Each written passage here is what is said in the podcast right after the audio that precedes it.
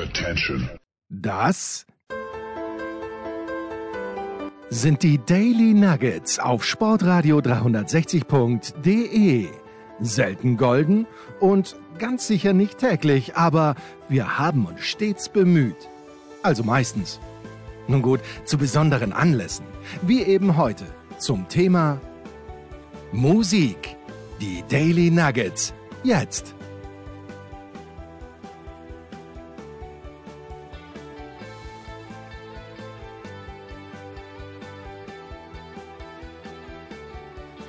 Herzlich willkommen zu einer neuen Folge von Musikradio 360. Heute geht es bei uns um eine Band, die stilistisch, stilistisch kaum zu fassen ist. Die verbinden Punkrock, die New Yorker Kunstszene, Hip-Hop, den Sound der Girlgroups der 50er, 60er Jahre und Disco-Sounds, wie die von Giorgio Moroder, die er in München produziert hat. Die Rede ist natürlich von Blondie. Und bevor wir mehr über die Band reden, hier erstmal ihr wahrscheinlich größter Hit, Heart of Glass.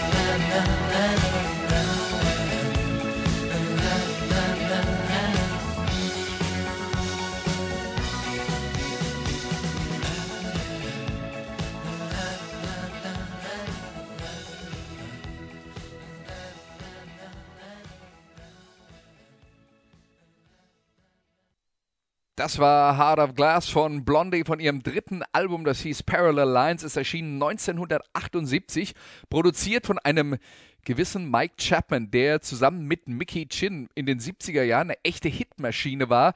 Der hat Songs geschrieben und produziert für Bands wie Sweet, für Susie Quattro und ja, auch für Smokey, die in den USA keiner kennt, aber die hier äh, zumindest mal in Deutschland riesengroß waren. Und Heart of Glass war eigentlich ein Song, mit dem die Band Blondie schon sehr lange experimentiert hatte unter unterschiedlichen Titeln. Es war klar, man wollte ein bisschen was produzieren, was äh, an den Disco-Sound äh, aus München von Giorgio Moroder ähm, erinnert hat. Äh, Debbie Harry, die Sängerin von Blondie, war ein großer Fan von den Aufnahmen von äh, Donna Summer, vor allem von äh, I Feel Love. Aber sie haben es nie so richtig hinbekommen, bis sie das dem Produzenten vor gespielt haben. Und niemand hatte eigentlich erwartet, dass äh, aus diesem Song ein Riesenhit wird. Das war irgendwo auf der zweiten Seite des Albums versteckt. Aber bitteschön, war Nummer 1 in den USA, Nummer 1 im Vereinigten Königreich, Nummer 1 in Deutschland. Die Single und das dazugehörige Album machten Blondie also zu Weltstars. Und äh, ja, besonders das Vereinigte Königreich blieb der Band auch äh, treu bis zum heutigen Tag. Ähm, musikalisch also wie gesagt ein äh, Tribut an die äh, Disco-Szene und das war dann auch sowas wie der Schleusenöffner. Viele Rockbands produzierten dann anschließend auch ihren eigenen Disco-Song. Wir wollten halt mal wieder einen Hit haben. Die Rolling Stones, muss man ehrlicherweise sagen, mit Hot Stuff war ein bisschen früher dran, aber dann kam Rod Stewart, dann kam Kiss und unzählige mehr. Und Blondie wurden damit plötzlich in eine Welt katapultiert, mit der sie eigentlich von ihrer Herkunft her relativ wenig am Hut hatten. Sie kamen nämlich aus der Punk-Szene von New York. Und während die Ramones als äh, Punkband in New York äh, quasi die Beach Boys mit hartem Rock und Punkrock verbanden, kombinierte Blondie den Sound der Girl Groups aus den 50er und 60er Jahren mit den Rocksounds von Velvet Underground und den New York Dolls. Und ein typischer Song für Blondie ist nicht sehr disco-lastig, aber klingt ungefähr so wie das hier. Hier ist I'm always touched by your presence, dear.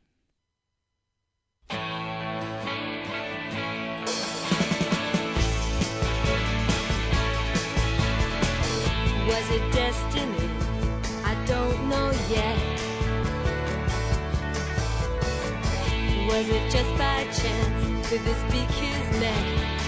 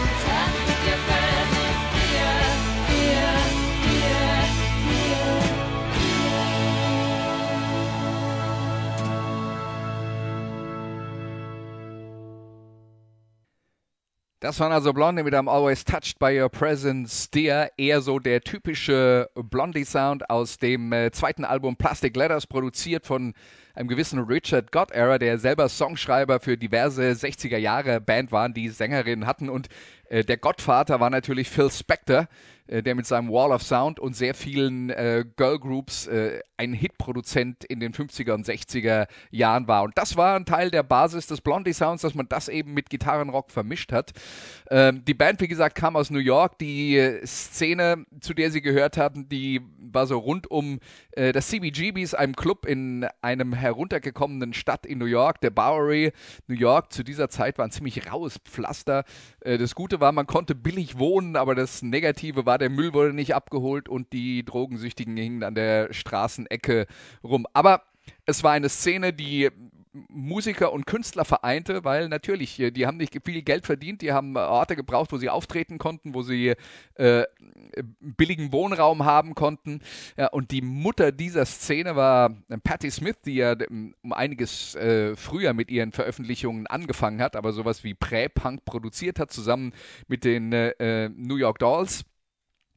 Äh, und die Bands, die dann Mitte der 70er Jahre daraus entstanden sind, das waren Television, die Ramones, die Heartbreakers rund um Johnny Thunders, den ehemaligen New York Dolls-Gitarristen, oder die Talking Heads. Ähm, und diese Bands spielten ständig im CBGBs und der andere Club, in dem äh, die Szene stattfand, das war das Maxis Kansas City. Das waren also die Gebor Geburtsorte der New Yorker Punk-Szene Mitte der 70er Jahre. Und ja, wir reden jetzt, wenn wir das alles in einen Topf werfen von im weitesten Sinne Punk. Das war nicht ähm, so wie die Punk-Szene in England, wo es einen Sound gab, an dem sich alle orientiert haben, sondern das basierte halt wirklich auf neuen Sounds und einem äh, Do-it-yourself-Ethos und das hat am Ende dazu geführt, dass die Bands sich in komplett unterschiedliche Richtungen äh, entwickelt haben. Äh, wenn wir die Ramones anschauen, die haben ihren Sound mit der ersten Platte gefunden und daran festgehalten. Blondie haben diesen Girl Group Sound auch über die späteren Platten hinweg äh, durchgehalten, aber immer wieder mit anderen Sachen äh, kombiniert. Und äh, die Talking Heads sind ja auch in ganz unterschiedliche äh, äh, musikalische Richtungen gegangen. Die haben mit New Wave angefangen, dann haben sie afrikanische Sounds gemacht, ähm, dann irgendwann mal ein bisschen äh, melod melodischere Popmusik. Also ähm, da gab es nicht eine Blaupause dafür, wie diese Bands sich alle entwickelt hatten, aber sie kamen eben aus dem gleichen Topf, kann man sagen. Und jetzt gehen wir einen Schritt zurück äh, zu Blondie und ihrem Durchbruchsalbum Parallel Lines, denn da gab es eben nicht nur Disco-Zeug drauf wie äh, Heart of Glass, sondern auch den klassischen Blondie-Stoff. Hier ist 1159.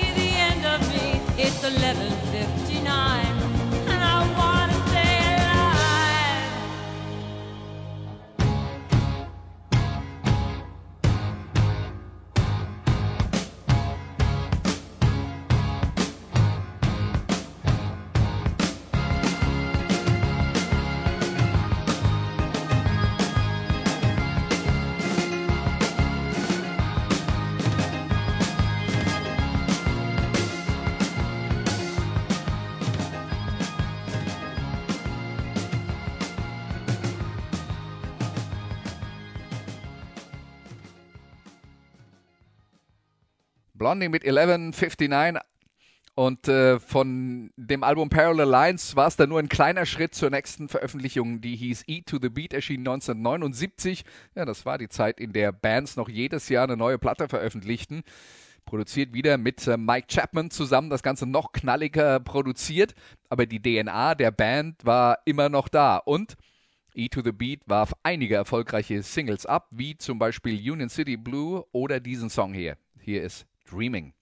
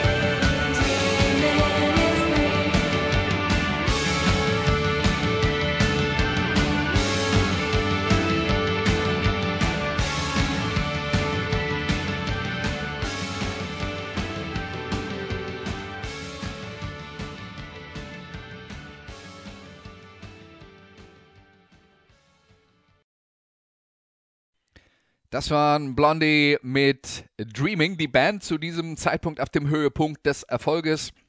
Wie gesagt, immer ein bisschen erfolgreicher im Vereinigten Königreich als im Rest der Welt, aber trotzdem auch eine Band, die in Deutschland jeder kannte, die in den USA große Erfolge feierte. Und das lag nicht zuletzt an ihrer Sängerin, über die wir noch gar nicht geredet haben, Debbie Harry.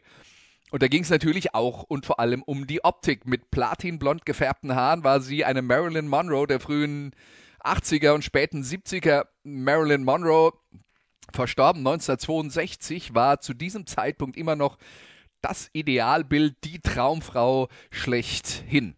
Und ähm, Debbie Harry hatte tatsächlich das Aussehen und den Willen, sich so zu stylen, ähm, um da also wirklich äh, anknüpfen zu können an äh, dem, was äh, Marilyn Monroe vorgelebt hatte. Das Problem war nur, Viele hielten dann, weil sich das Interesse der Öffentlichkeit und vor allen Dingen der männlichen Öffentlichkeit so sehr auf die Sängerin fokussiert hatte, Blondie ähm, nicht für eine richtige Band. Blondie, das war für sie Debbie Harry und der Rest nur Staffage, was musik musikalisch gesehen natürlich totaler Quatsch war. Ähm, Debbie Harry war natürlich der Kern, der Kern, der Band zusammen mit ihrem Lebensgefährten Christine und dem Schlagzeuger Clem Burke.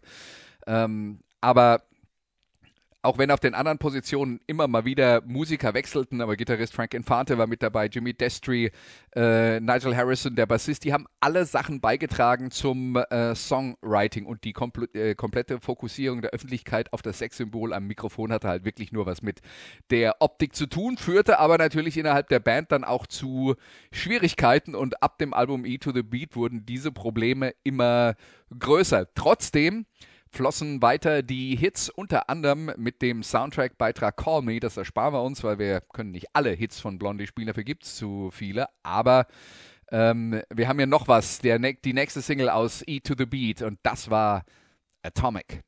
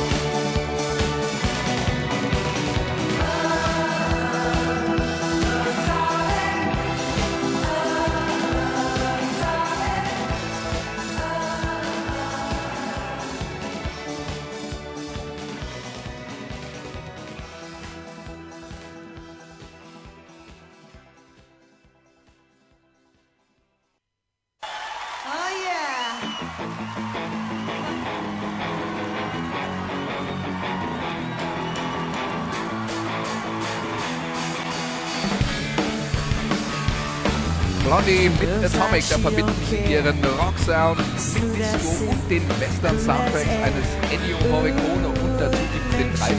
Text der Musikgeschichte. Oh, your hair is beautiful. Debbie Harry sagt darüber, naja, das war noch gar nicht fertig, nur improvisiert, aber dann hat es gepasst, also haben wir es so gelassen. Das ist minimalistisch, das ist fast Kunst. Und Kunst ist eben auch ein Stichwort für äh, Blondie, weil, gesagt, die kamen aus der Bowery, wo sehr viele Künstler lebten und äh, außerdem wurden sie dann zu Ikonen. Und wer war besonders an Ikonen interessiert als Künstler und äh, dann natürlich in den äh, späten 70er, frühen 80er Jahren immer noch voll aktiv. Äh, Andy Warhol, einer der wichtigsten Künstler aller Zeiten, der ein Porträt von Marilyn Monroe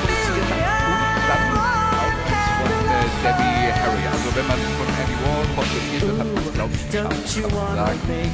Ähm, außerdem war der Künstler Jean-Michel Basquiat, äh, einer der zum erweiterten Freundeskreis der Band gehört, ein schwarzer Künstler, der damals in der weißen Kunstszene den Durchbruch schaffte, auch früh verstorben, weil äh, wild gelebt, alles mitgenommen. Der wird immer so ein bisschen auf Kunst reduziert, das wird ihm aber nicht gerecht. Ist einer der wichtigsten, modernsten Künstler äh, der Welt, auch wenn sein Werk äh, teilweise schon ein bisschen umstritten ist. Ja? Aber er war mit Blondie befreundet und äh, Debbie Harry besitzt also nicht nur Original kann man bei Warhol ja schlecht sagen, äh, das war ja serienmäßig produziert, aber äh, eine Erstauflage des Porträts von hier und das allererste Bild mit Jean-Michel Basquiat jemals verkauft hat, das äh, sie auch.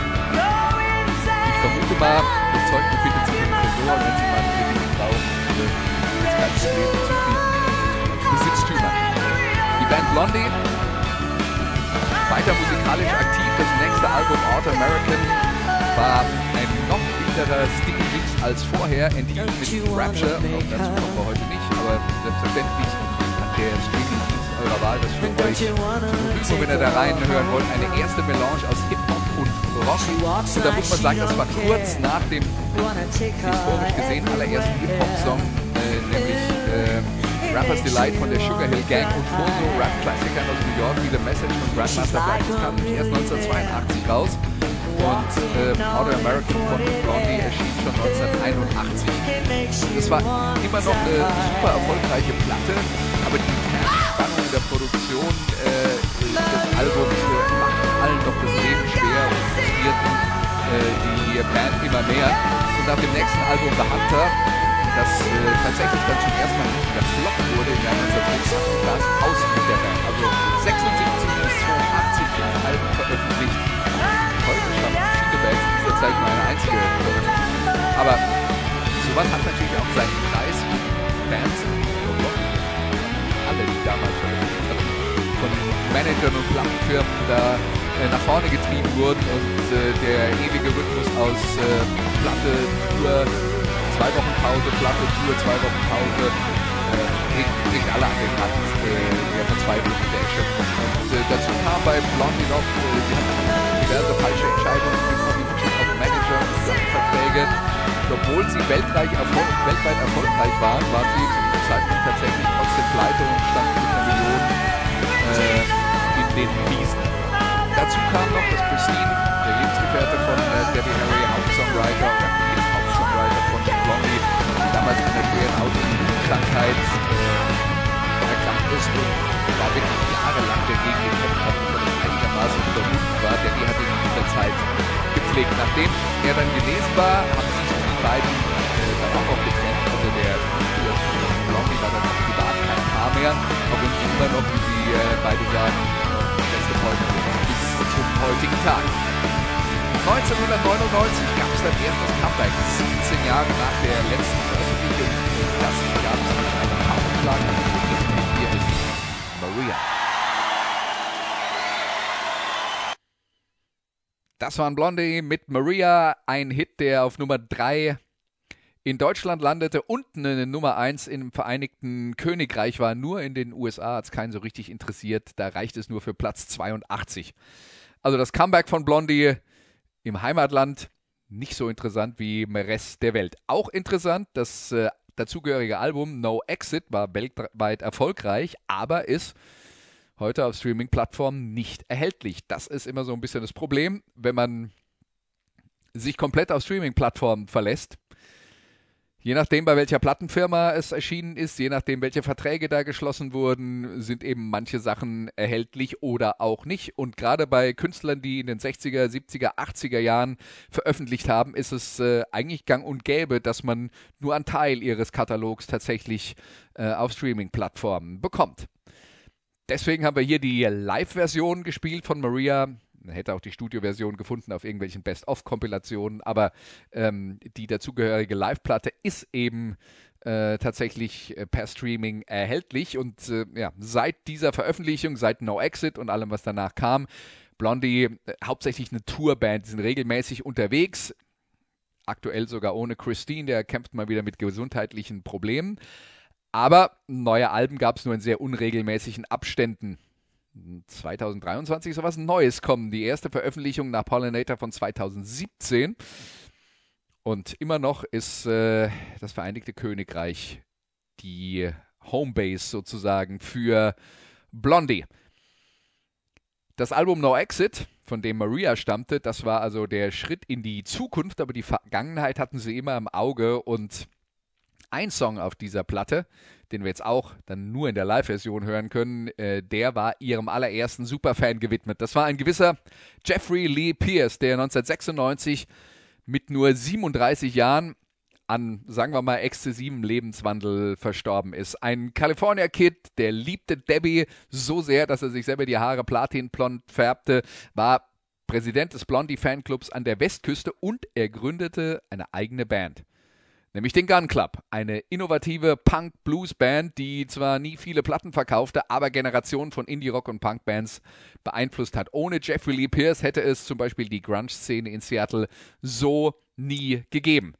Und Debbie hat also auf No Exit und dann auch auf der darauffolgenden Live-Platte eine Hymne für ihren Freund, ihren Bewunderer, ihren Superfan Jeffrey Lee Pierce geschrieben. Hier ist Under the Gun.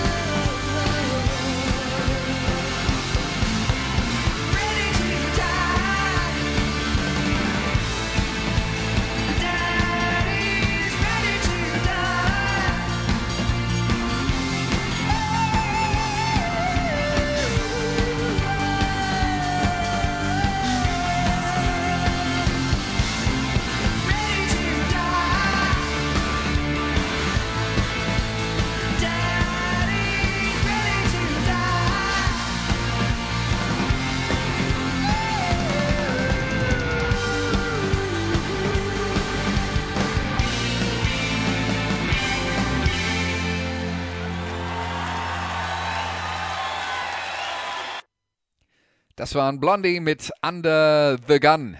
Das auch musikalisch wieder klassischer Blondie-Stoff. Die Reise geht also weiter. Mal sehen, wie das neue Album klingt, das wie gesagt irgendwann im Jahr 2023 erscheinen soll. Das Gute ist, man weiß es nicht. Und was man auch nicht weiß, worum es nächste Woche bei Musikradio 360 geht. Lassen wir uns alle davon überraschen. Bis dann. Tschüss. Das waren die Daily Nuggets auf Sportradio 360.de.